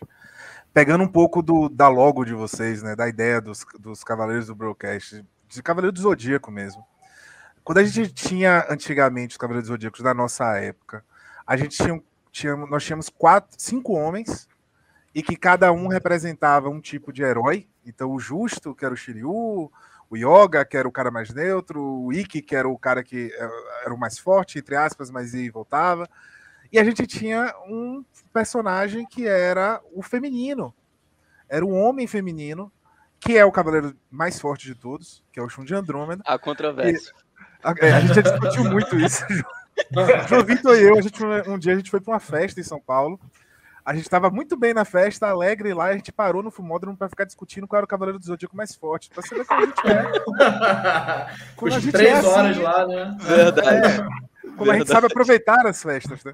Então, então assim, mas o Shun é um cavaleiro é, feminino e na nossa época, e por muito tempo, tinha até tirinha que a galera fazia comediando o Shun como gay. Né? O Shun como gay, porque ele era um cara que abraçou a Yoga e deu o, o cosmo dele, porque ele era um cara que evitava violência. E aí você pensa, pô, mas olha só, já naquela época tinha esse, esse, essa visão do homem feminino como algo legal. E nos animes mangás japoneses tem o homem feminino como um dos um dos padrões, né, de que todo anime tem sempre um homem feminino. E aí a Netflix faz um desenho do Cavaleiro Zodíaco novo. E o que é que eles fazem? A gente precisa incluir mulher. O que é que a gente vai fazer? A gente tira Shun, que era o único homem que quebrava um padrão de violência, né, de repetição, de agressividade, e bota a Shun mulher. Pô, Nova... aí... hein, cara? Eu não sabia disso, não. Fizeram isso? É, fizeram isso. Aí Shun virou. Trás, né? 50 é, aí Shun virou, para trás, aí Shun virou uma mulher E aí você fala, pô, mas peraí, tinha muita personagem mulher forte naquele desenho, né? É, que representava Marin, né, a China.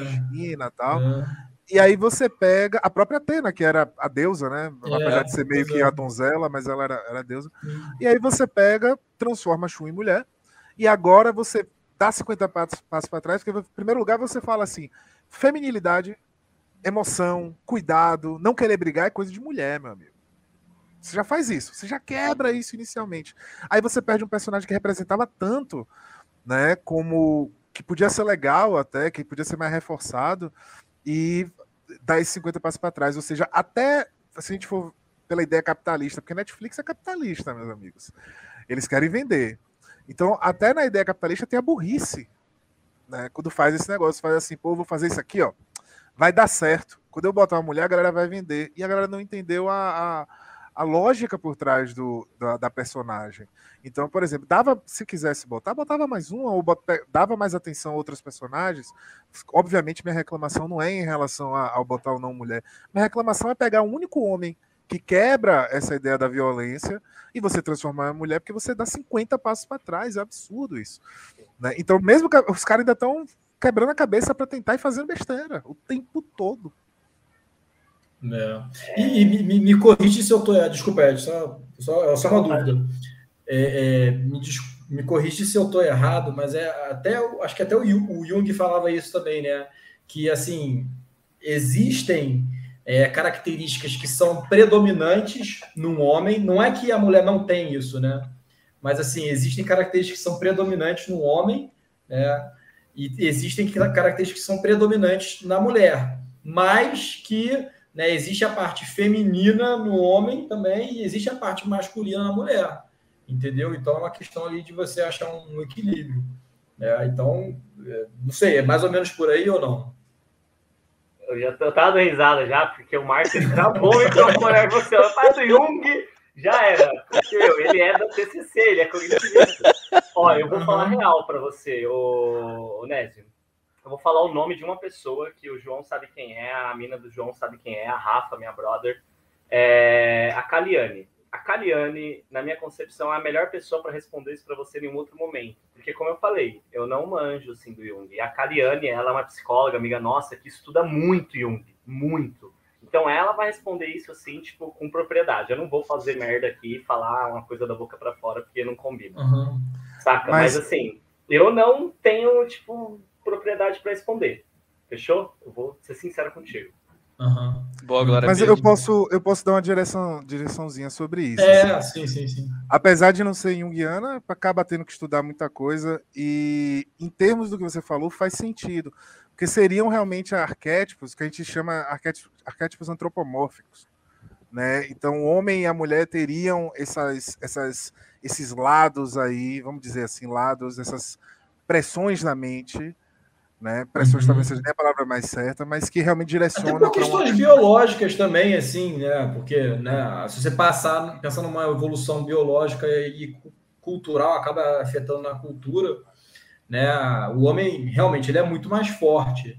Né? A- Hoje em dia, a força física, né? Ela, numa sociedade mais civilizada, tal, realmente ela não tem tanta é, importância assim, né? Porque a gente não fica mais entrando em guerra constantemente, mas existem partes do mundo em que ainda tem guerra tal. Então, existem diferenças é, biológicas que acabam afetando ali a cultura também. Né? E até essa ideia dos arquétipos e a maneira como a pessoa né, se enxerga ali, como é, tendo características mais masculinas ou características mais femininas. Né? Só que, lógico, pô, com certeza, tipo, né, é, você pegar e falar assim, ah, não, o cara é homem, ele não pode se cuidar. Que você, pô, né, ou seja, que nem você falou do Shun. O Shun né, era um bom exemplo de um cara, porra, que né, era um guerreiro ali e tal, mas, pô, ele tinha características ali femininas e que ele né, conseguia empatizar ali e tudo mais. Então, eu acho que é, realmente foi um retrocesso isso aí, né, que, que, que nem você citou. Continua aí, antes que eu é... fale mais merda aqui. Não, mas é isso. Assim, Falando existe... de psicologia, que não é a minha área, tá ligado? mas, mas existe para a lógica junguiana essa questão da ânima e do ânimos, né? Que seriam essas duas essas duas frentes, feminina, masculina, que estaria em todo mundo. Assim. Eu não sou junguiano, nem gosto, mas é, honestamente, mas existe. Eu só queria confirmar que realmente isso aí tem esse esse padrão assim. Eu confesso que eu nem gosto dessa ideia também, viu, viu Nésio? Porque eu acho que é uhum. desnecessário, mas enfim, eu acho que Ed quer falar, depois eu posso até completar. Cara, eu quero pegar um, um gancho no seu final aí do eu não gosto, né? É, o que, que eu sinto, né? Só que eu tô falando que eu sinto, mas eu também vou trazer aqui, né? Estudo, né? Que o tempo todo, né, essa questão de papéis de gênero, ela tá impregnada na gente, assim, impregnada na nossa fala, impregnada na nossa fala, impregnado porque a gente foi formado dentro desta sociedade que determina as relações através de diferenças, né, de gênero. E, e assim, eu discordo totalmente, por exemplo, que a mulher precisa da ajuda do homem. Totalmente, totalmente, totalmente de verdade, cara. Discordo sim, só que a gente é criado, a gente é administrado dentro dessa sociedade para entender que é que talvez existe sim. Então, por exemplo, quando a gente fala, né? E assim, quando eu falo isso agora, Onésio, eu não tô de forma nenhuma tentando te expor e tal, é porque eu faço isso em vários momentos, porque isso está impregnado na gente. É uma batalha diária. Quando a gente fala assim, características de femininas, características masculinas, isso já é um discurso, tipo, de gênero, né? Que a gente já está determinando traços específicos ao sexo, tipo a mulher, ao homem. Todas as características são humanas, né? A gente pode o tempo todo. Então, eu, por exemplo, né?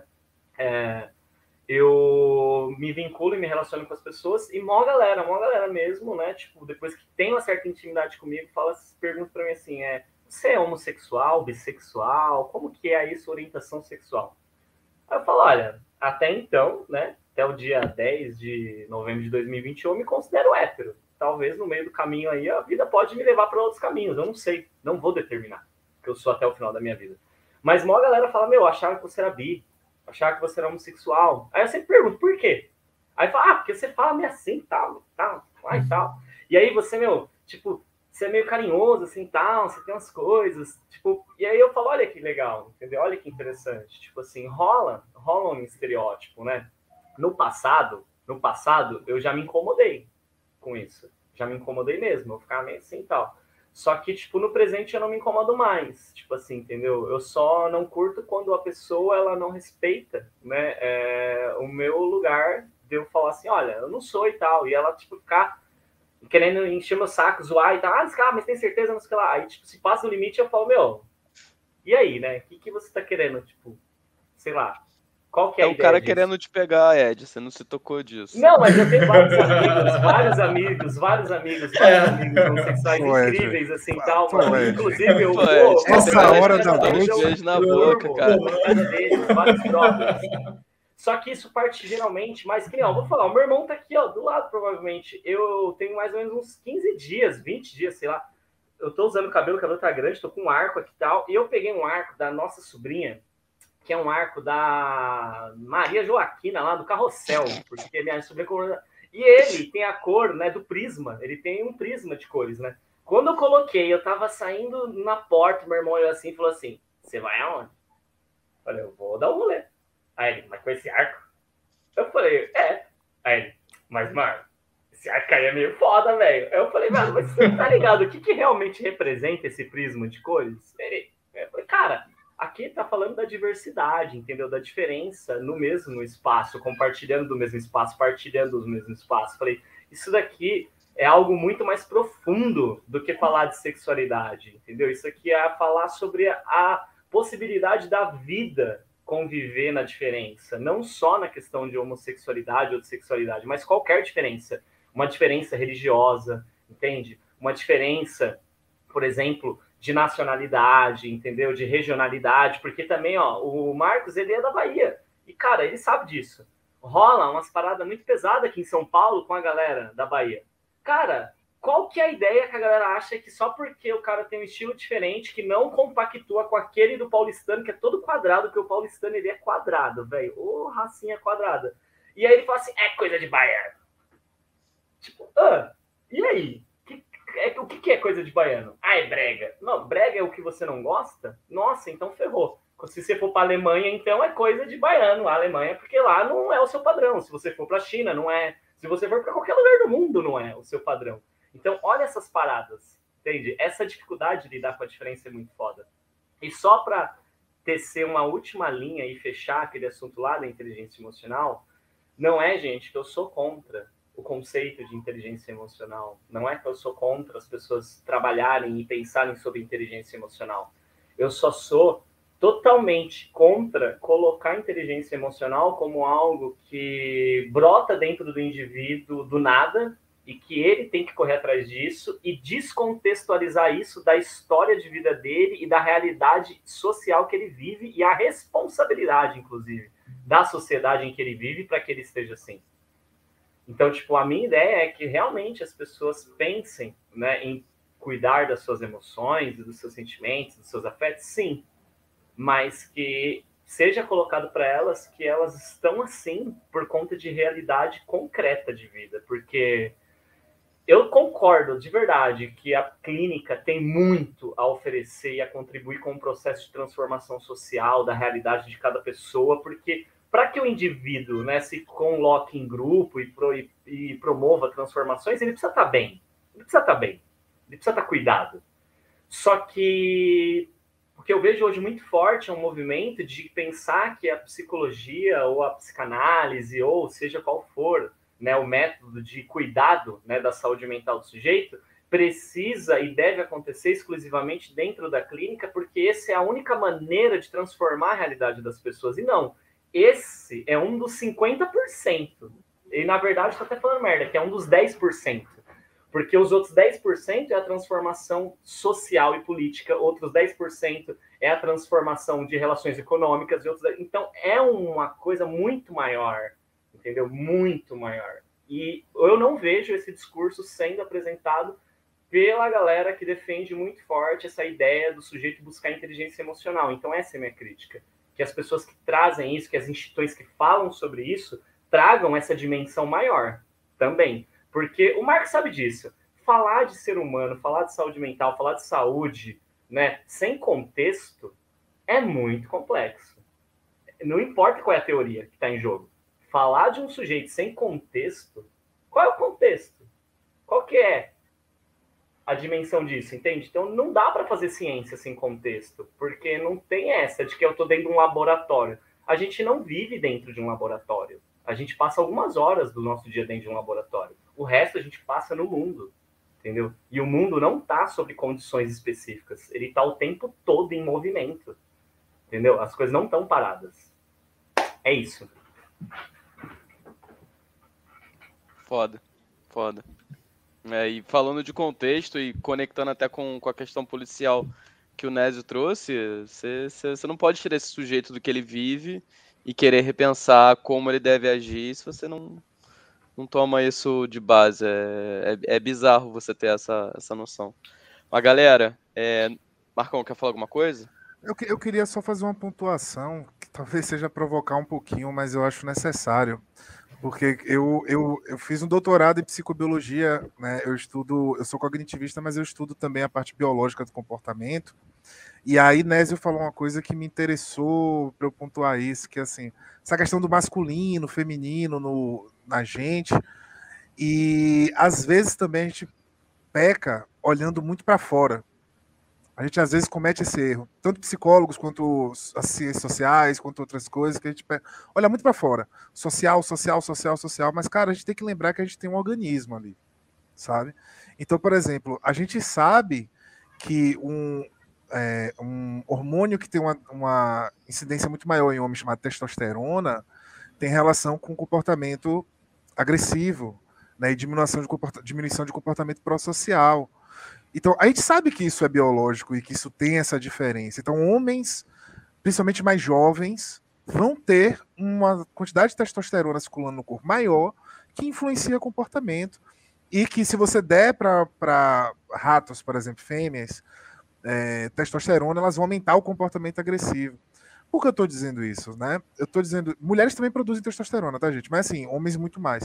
Mas por que eu estou falando isso? Porque existe também um aspecto evolutivo biológico que vai falar do corpo né, masculino como mais forte. Claro que nem todo homem é mais forte que toda mulher, mas a gente sabe que existe uma média, obviamente. Eu não sou mais forte que a maioria das mulheres, mas estamos aí. Eu também não sou muito, eu sou muito mais emotivo do que a maioria das pessoas. Mas a gente sabe que numa média geral da população tem essa tendência.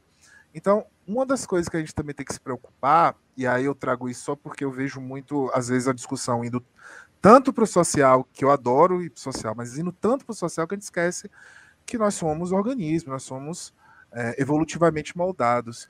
A Sim. nossa emoção é evolutivamente moldada, né? É, isso então, eu acho maneiro também. É. É, sentir uhum. medo dá um prazerzinho, velho. Eu adoro esse filme uhum. de terror por exemplo. Uhum. Porque você. Não é bom, velho. Você.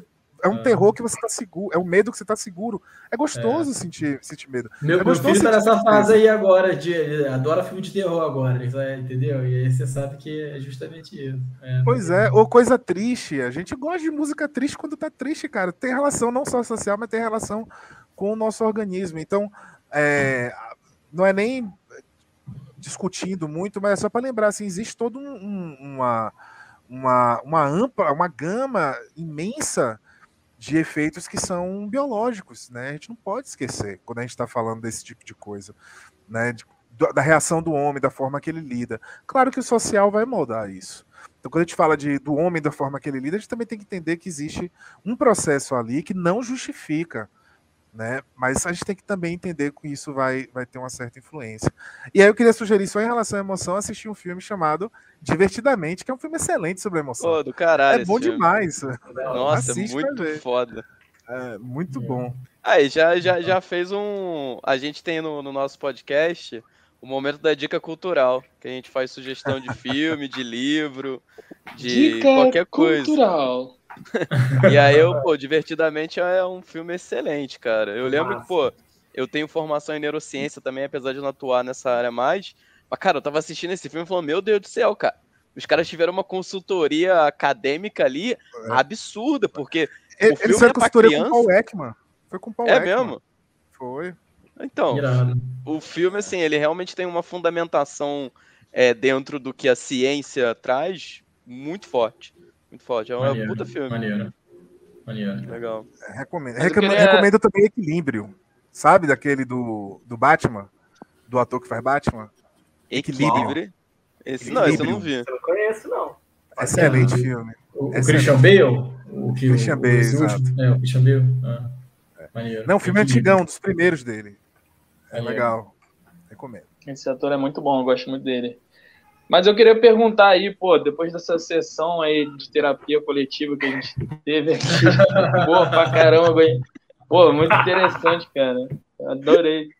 É, cara, eu, eu, me interessei assim, como que a gente faz para fugir desse desse arquétipo, dessa busca pelo pelo ser ideal, que eu me, eu me vejo muito fazendo isso às vezes. Pô, tinha que ter sido mais assim, podia ter feito mais assim, mais assado, né?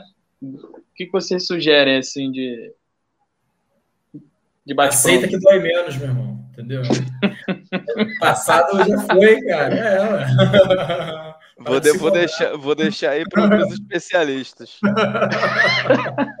Cala a boca, né? Não fala merda, não. Minha resposta é curta, eu vou deixar para Ed. Minha resposta é terapia, cara. Terapia é fundamental para você entender e conseguir se entender melhor, entender melhor como as é. coisas funcionam. Eu recomendo terapia. É, eu fui um dos caras que demorou muito, apesar de psicólogo, demorou muito para abraçar a ideia de terapia. E faz uma diferença muito grande na nossa vida. É, não tem como fugir, né? A gente vai vender o nosso peixe, né? Mesmo que você não vai fazer com a gente, né? Porque a gente sabe da importância. Porque assim, cada um aqui vem de uma área, né? Cada um aqui passa a semana dedicado a, a algum tipo de conhecimento. Então, como a gente vivencia isso, cara? Tipo, todas as semanas tá ali atendendo ele, ainda mais, pô, o cara é pesquisador, o cara é professor, entendeu? tá, tá, rola aí, ó, rola aí um ideal de vida para mim, entendeu? O João sabe disso, sempre pro João, falo, meu, uma das paradas que eu quero, assim, pro futuro e tal, quando tiver mais velho, é ser professor universitário ou dar aula em algum local, porque essa parada de universidade para mim tá mudando. Talvez eu não me prenda à universidade, mas eu dê aula em algum lugar. E, e a psicoterapia, sim, é, é, o que, meu, eu acredito, né, que, que pode contribuir muito com você. Apesar de hoje em dia, né, mesmo eu eu sendo psicólogo e tal, eu também vejo que a análise, né? Porque a análise é diferente de psicoterapia. A busca da psicoterapia é uma, a busca da análise é outra. Tipo, real, assim, real oficial, não tem nada a ver. Nem adianta querer colocar no mesmo pacote. E a análise também é legal, mas por outro lado, de verdade, assim, de verdade mesmo. Eu acredito muito né, na, na transmissão através, cara, do, do teatro, entendeu? O teatro para mim é um lugar assim onde faz uma transmissão assim de quebrar estigmas, de quebrar estereótipos, de quebrar paradigmas, porque o cinema ele é muito fechado no roteiro. O roteiro de cinema a gente já sabe mais ou menos qual é. Existe uma ordem pré-estabelecida, vai chegar alguém lá que vai mexer naquela ordem pré-estabelecida, vai bagunçar tudo. Vai ter alguém ali que é alguém do bem, que vai perseguir essa pessoa, no final essa pessoa vai ser punida por ter balançado a ordem das coisas, no final a bandeira dos Estados Unidos da América vai estar lá balançando com tudo em paz. Viva Hollywood. É, todos os filmes têm o mesmo roteiro, tipo assim, tem, tem o mesmo é com The curso. Saca? Por isso que Coreia que tá ganhando o Oscar agora. É, cara, é surreal. Então o cinema, né, ele é muito limitado na minha concepção. Agora o teatro não, o teatro é disruptivo, velho teatro faz a gente pensar nas paradas assim, você fala, nossa, véio, que foda. Sensacional. Então, eu curto muito teatro, é, eu acho que a literatura, entendeu? A literatura e tal, ela é da hora.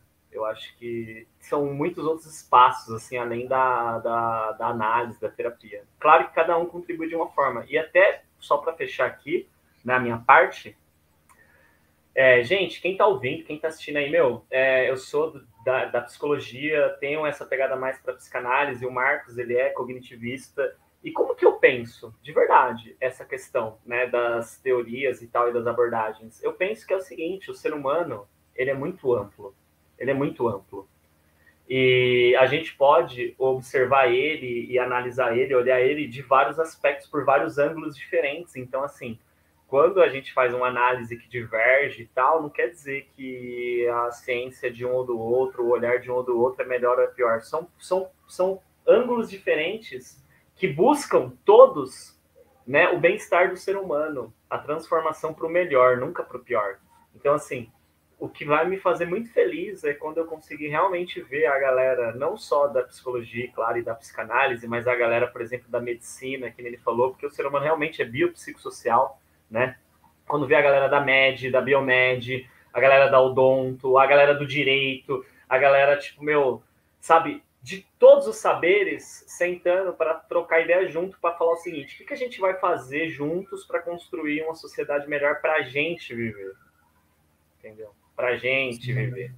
Porque essa ideia, né, de que é, o planeta tá acabando e tal, gente, por favor, eu não acredito que o planeta vai acabar. Eu acredito que se tiver algum colapso muito louco por conta dessas questões ambientais e relacionais que o ser humano está criando, é só a nossa espécie que eu acredito que vai morrer. Eu acho que o planeta vai continuar firme e forte.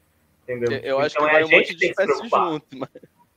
Não, sim, eu digo assim, outras espécies vão morrer também, mas eu digo assim, a nossa espécie vai morrer. Eu não penso que o planeta vai acabar. O planeta a barata, barata ainda vai existir, com certeza. É, entendeu? Então é a gente e as bactérias. que se juntar para pensar nisso, saca? Sim, sim. Por nós. Eu concordo com isso que você falou, que a gente. Né, eu tenho muito essa visão, né? É, bem clara. Não é uma visão minha, né? Isso aí é, vem, inclusive, sei lá, judaísmo tem essa visão também. É, a gente saiu de um lugar e a gente está se transformando. Você usou uma palavra aí que eu acho maneira, assim. Então, por mais que a gente tenha diferentes valores, diferentes ideias, diferentes concepções, diferentes ângulos de olhar né, é, o ser humano e olhar os problemas aí que a gente enfrenta na nossa sociedade, é, a gente tem essa mesma noção de que a gente está aqui e a gente está caminhando para se transformar em algo melhor. Então é isso. Eu acho que enquanto a gente né, se unir para fazer do mundo um lugar melhor para todo mundo, né, vamos melhorar, vamos melhorar. Né? Eu, eu gosto de falar isso, né? É, eu acho que o mundo é dividido entre pessoas que querem fazer do mundo um lugar melhor, né? Entre pessoas que né, estão ainda tentando se organizar e tal, e acaba que são neutras ali e tal, e pessoas que deliberadamente querem destruir né, o mundo, né? Ou seja, eles querem acabar com a existência, eles querem fazer do mundo um lugar pior, entendeu? Né?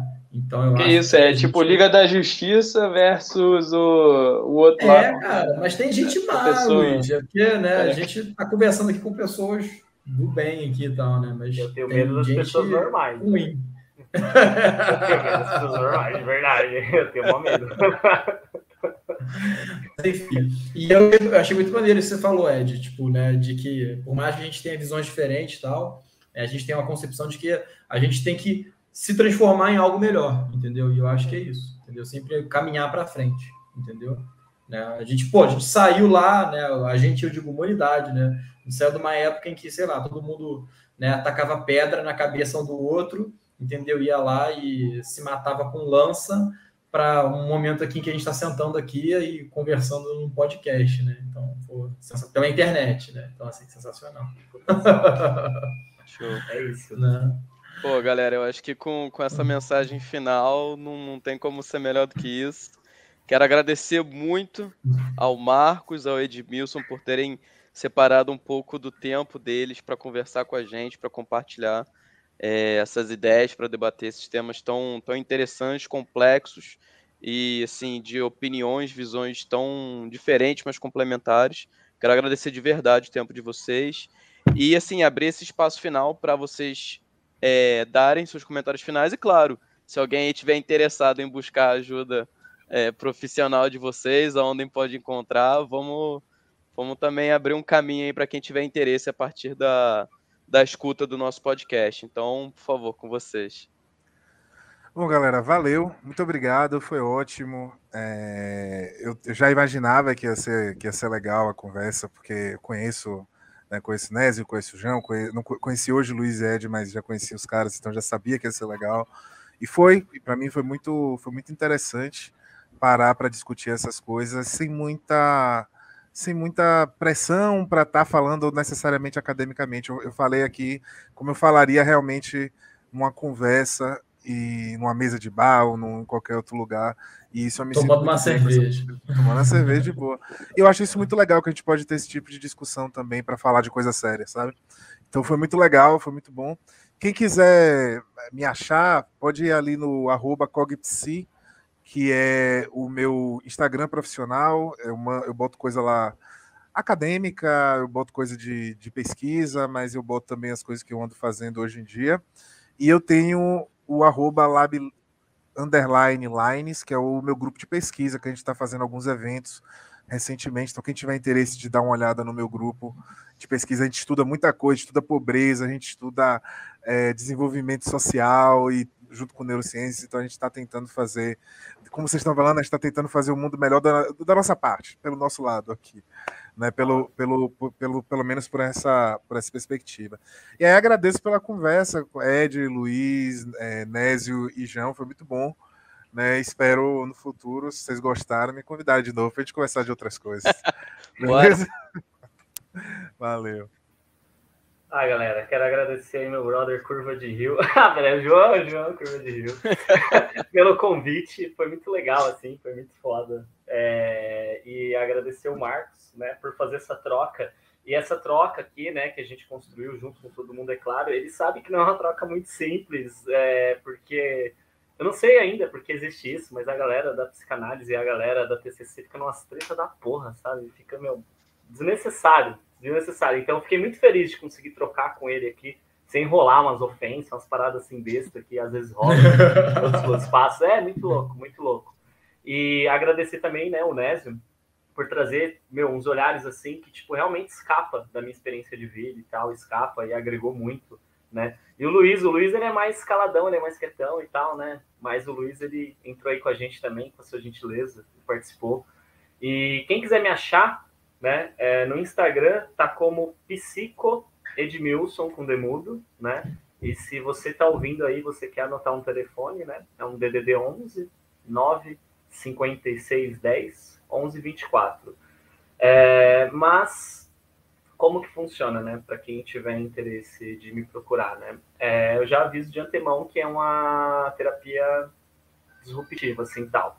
Psicólogo vai te atender usando regata na videochamada e tal, não vai se preocupar muito com o cabelo e tal, tipo, essas paradas aí não rola comigo. Então, talvez você tá procurando um Brad Pitt no rolê, não, não sou a melhor pessoa não, tá? Mas se tu realmente quiser estar tá procurando um mergulho, né, aí a gente pode conversar, a gente pode dialogar. E é isso, galera. Valeu. Galera, mais uma vez, muito obrigado. Meus amigos cavaleiros aí do Broadcast, obrigado pela participação de vocês. E quem está escutando a gente, muito obrigado, porque vocês que fazem isso aqui acontecer. Tamo junto e até a próxima. Valeu! Valeu, galera. Tamo junto. Forte abraço.